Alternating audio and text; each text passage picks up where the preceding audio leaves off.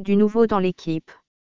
Cela faisait un moment qu'on n'avait pas pris le temps de faire un point avec vous, alors profitons de cette rentrée pour vous raconter un peu les coulisses de Cap Game. À mesure que le temps passe, le jeu vidéo concerne de plus en plus de gens, 70% de la population joue occasionnellement selon le CEL, syndicat des éditeurs de jeux. Avec la diversité des jeux, moins exigeants et plus casual, c'est devenu un objet culturel au même titre que le cinéma ou les livres. Et bien entendu, les personnes en situation de handicap sont également concernées. C'est un phénomène de société, les plus jeunes jouent très tôt, parlent de jeux entre eux. Et les personnes en situation de handicap nous ajoutent même que c'est parfois leur dernier loisir. Il n'est pas stigmatisant, derrière un écran on est joueur avant d'être perçu comme handicapé. Le jeu vidéo se pratique à domicile, essentiel quand on est peu autonome dans ses déplacements. Il n'isole pas le joueur. Ou on devrait plutôt dire, plus, car c'était un gros écueil du jeu vidéo. Mais aujourd'hui, avec le développement des outils de communication en ligne, il est facile de discuter et socialiser au travers du jeu. Il est donc important que la personne en situation de handicap ne soit pas exclue de ce phénomène. Il faut qu'elle puisse jouer. Et en attendant que tous les jeux soient accessibles à tous, ça passe par le choix des bons jeux, ce facile à utiliser pour le joueur. Et cette information, nous ne la trouvions nulle part.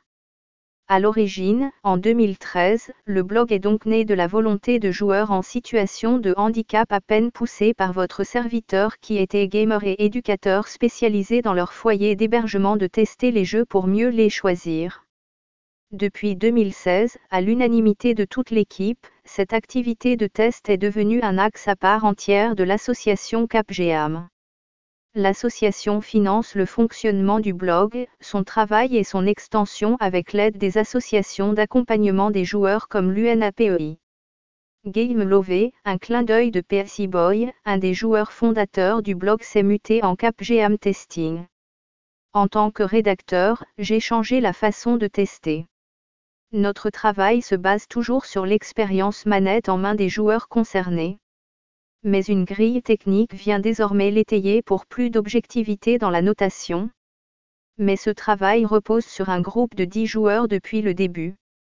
Et c'est bien dommage, puisque les éditeurs nous font désormais confiance et nous proposent spontanément des versions de test. Bien plus de jeux qu'on peut en tester avec un seul groupe. Alors depuis 2020, on essaie de faire des émules on a commencé par partager notre façon de faire avec d'autres associations, de l'UNAPEI notamment. Mais c'est long à mettre en place et maintenir, surtout durant ces deux années de Covid. On est bien placé pour le savoir. Trois articles l'an dernier.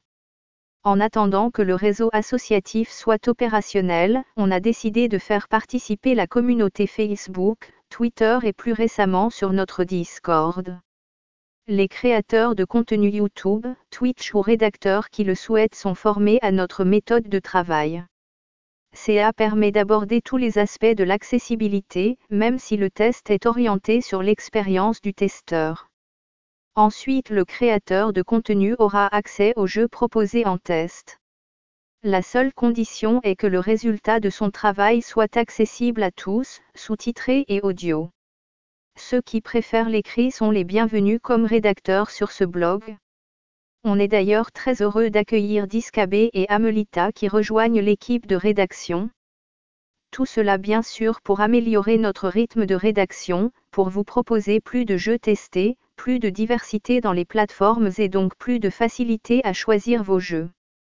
Donc si vous êtes joueur en situation de handicap quel qu'il soit et motivé pour créer du contenu accessible, rejoignez-nous.